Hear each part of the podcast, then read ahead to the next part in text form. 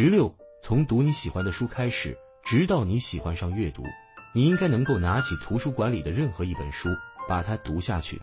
在我们开始讨论责任感、杠杆和判断力之前，你还发了一些其他的推文，我把它们归入持续学习的范畴。这些推文是没有所谓的商业技能，避开商业杂志和商业课程，学习微观经济学、博弈论、心理学、说服学、伦理学、数学和计算机。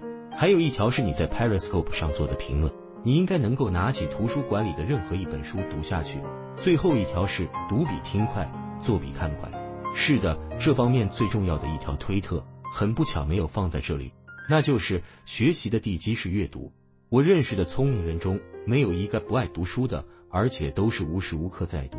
问题是读什么，怎么读？对大多数人来说，读书很挣扎，是一件苦差事。所以，最重要的是学会如何自我教育，而方法就是培养对阅读的热爱。这条推特被简略了，我的意思是从读你喜欢的书开始，直到你喜欢上阅读，就是这么简单。我认识的每一个阅读量很大的人都喜欢读书，他们喜欢读书是因为他们读自己喜欢的书。这有点像第二十二条军规，但基本上不管你从什么开始，你只管读起来，然后不断积累，直到阅读成为一种习惯。最后，你就会看不下去那些肤浅的东西。你可能从小说开始，然后科幻，然后非虚构作品，然后可能是科学、哲学、数学或者其他什么学科。你就跟着自己的兴趣，自然而然的一路读下来，读懂了、理解了，就进入下一的下一个门类，阅读某个领域内的科学原著。今天的情况有点例外，需要注意。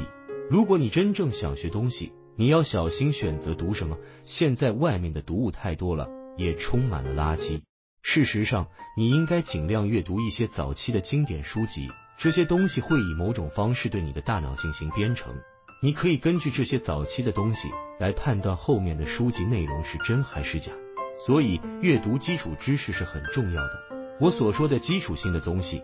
是本质上很科学的特定领域内的原创书籍，例如不要读商业书籍，而是直接读亚当·斯密的《国富论》。我不会读一本今天写的关于生物学或进化论的书，而是会选择达尔文的《物种起源》。我不会读一本近期写的关于生物技术的书，即使它可能很先进，我也宁愿选择华生和克里克的《创造的第八日》。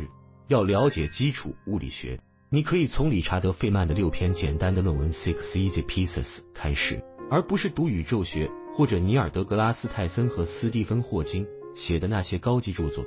不要畏惧任何书。如果你掌握了基础知识，尤其是数学、物理和科学，那么你就不会再害怕任何一本书了。我们所有人都有这样的记忆：当我们坐在教室里上数学课的时候，一切都合乎逻辑，什么都讲得通，直到有一天。教室移动的太快，我们落在了后面。在那之后，我们就只会背背方程，死记一些概念了，没办法从基本原理推导出它们。在那一刻，我们迷失了。除非你是一个专业的数学家，否则你不会去记那些东西。你要记住的只是技巧和基础。你要确保你对世界的理解建立在一个钢铁的架构上，因为你要在这之上为一座摩天大楼打造地基。你不能只靠记东西。记东西会让你迷失，所以基础至关重要。到最后，最终极的状态就是你走进一个图书馆，上下左右打量，你不会害怕里面的任何一本书。你知道你可以抽出书架上的随便那一本，阅读它，理解它，还能做到去伪存真，因为你已经打好了科学的逻辑的基础，而不是只凭感觉和别人的意见。学习的手段是丰富的，但欲望是稀缺的。互联网的美好之处在于。超过亚历山大图书馆十倍的资源，随时触手可及。不是教育和学习的手段稀缺，他们是极大丰富的，缺乏的是学习的欲望。所以你必须培养这种欲望，你甚至都不需要刻意去培养，只要保持不失去就行了。孩子们有天生的好奇心。如果你去看刚开始学语言的小孩，他们总是问这是什么，那是什么，这是为什么呢？那是谁？他们问个没完。问题在于，我们的学校和教育体系，甚至我们自己抚养孩子的方式，都用顺从取代了好奇。一旦你用顺从取代了好奇心，你得到的就是一个按部就班的工厂工人，而不会得到一个有创造性的思考者。